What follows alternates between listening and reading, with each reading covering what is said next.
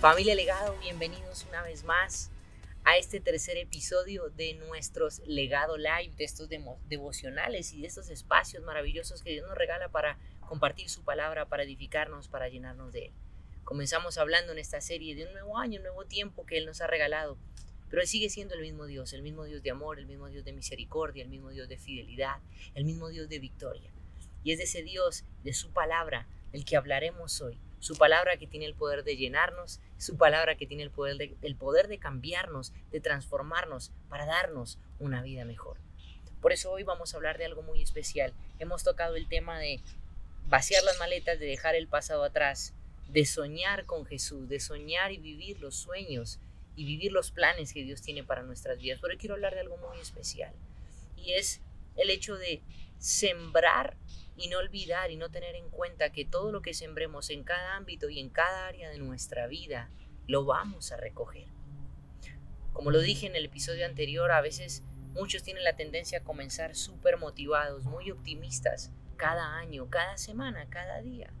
Pero van dejando a Dios en el camino y a veces lo que Dios nos habla o siembra a través de su palabra en nosotros, lo dejamos de lado, queda sepultado y en lugar de que nuestro corazón sea ese terreno y esa tierra fértil, y poder dar mucho fruto por los afanes, por las riquezas, por nuestros planes. Todo eso se ve frustrado y en lugar de que la palabra de Dios dé fruto, nuestro terreno se vuelve infructuoso. La palabra de Dios es para dar fruto en nuestras vidas y que nosotros podamos crecer y otros puedan ser bendecidos al disfrutar de ese fruto.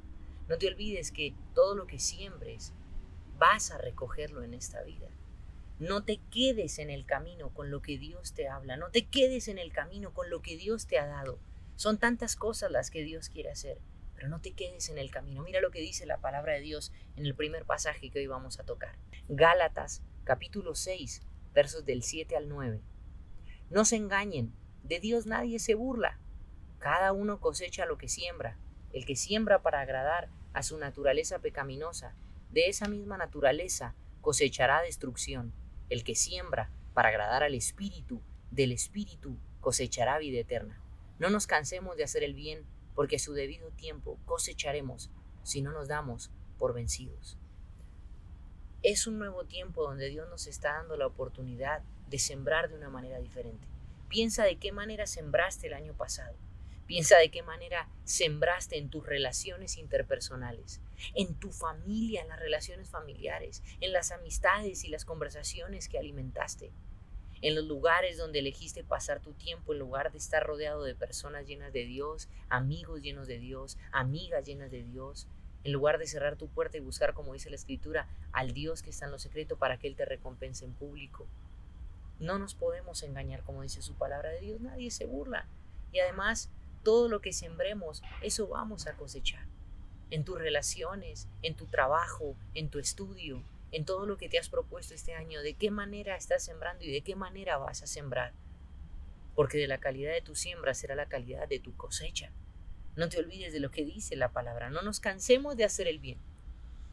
Porque a su debido tiempo, si no nos damos por vencidos, vamos a cosechar. No te des por vencido, aunque a veces las bendiciones tarden en llegar porque Dios va a orar de gran manera. el segundo pasaje que quiero que podamos compartir en este día es el siguiente, Josué 1 del 6 al 9. Muchas veces de esta porción se saca solo el versículo 9, pero hay un contexto.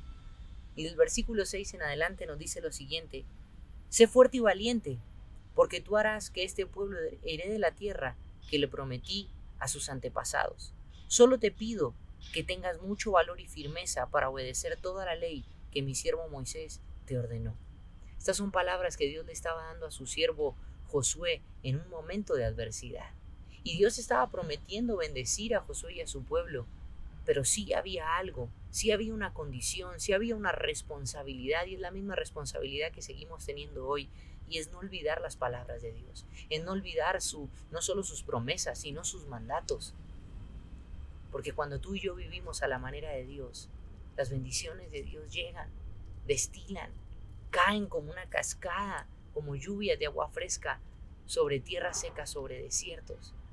Pero continúa diciendo, no te apartes de ella, para nada, solo así tendrás éxito donde quiera que vayas. Dios le dice a Josué que no se aparte de su ley, de su palabra, de sus mandatos, porque es la única manera en que tenemos el éxito garantizado. Recita siempre el libro de la ley y medita en él de día y de noche. Cumple con cuidado todo lo que en él está escrito.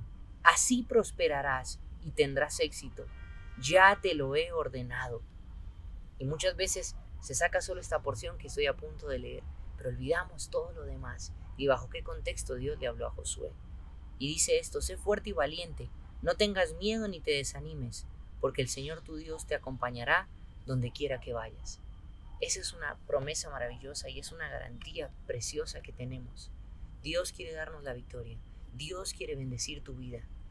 Dios quiere prosperarte en cada ámbito.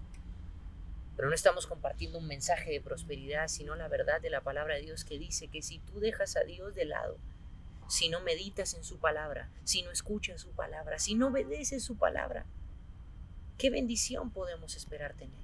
Mientras que si amamos con todo nuestro corazón y practicamos su palabra y predicamos su palabra y acercamos a otros a la palabra de Dios, no solo sus bendiciones van a llegar, sino que van a sobreabundar. Y donde quiera que tú vayas, Él te acompañará, porque esa es la promesa de Dios. Si este mensaje de hoy ha bendecido y ha edificado tu vida, compártelos con otros, para que como familia legado podamos seguir multiplicándonos y que el mensaje de Dios pueda seguir siendo sembrado en muchos, muchos más corazones. Recuerda que fuimos llamados a hacer influencia y a dejar un legado. Dios te bendiga y nos vemos en el próximo y en el último episodio de esta serie llamada Un año nuevo, el mismo Dios. Dios te bendiga.